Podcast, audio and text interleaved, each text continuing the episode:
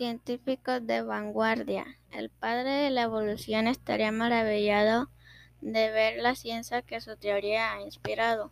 Justo dos semanas antes de su muerte, Charles Darwin escribió un breve ensayo sobre una almeja córnea que se encontró adherida a la pata de un escarabajo de agua. En una de estas partes central de Inglaterra fue su última publicación.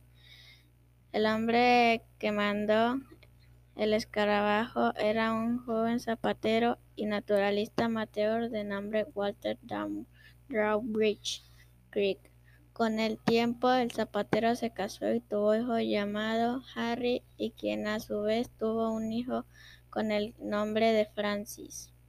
En 1953, Francis Crick, junto con un joven estadounidense llamado James Watson, harían un descubrimiento que consideraría la manera inexorable a triunfal reivindicación de todo lo que Darwin dedujo acerca de la evolución.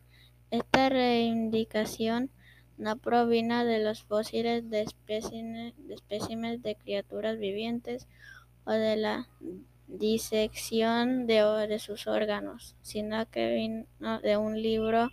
Lo que Watson y Crick descubrieron fue que cada organismo lleva dentro de sus células un código para su propia creación, un texto escrito en lenguaje común a toda vida, el sencillo código detrás del ADN.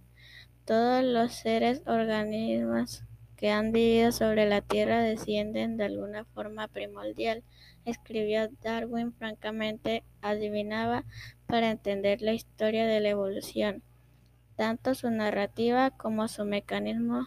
Darwin modernos no tiene que adivinar, consultar las escritas de la genética.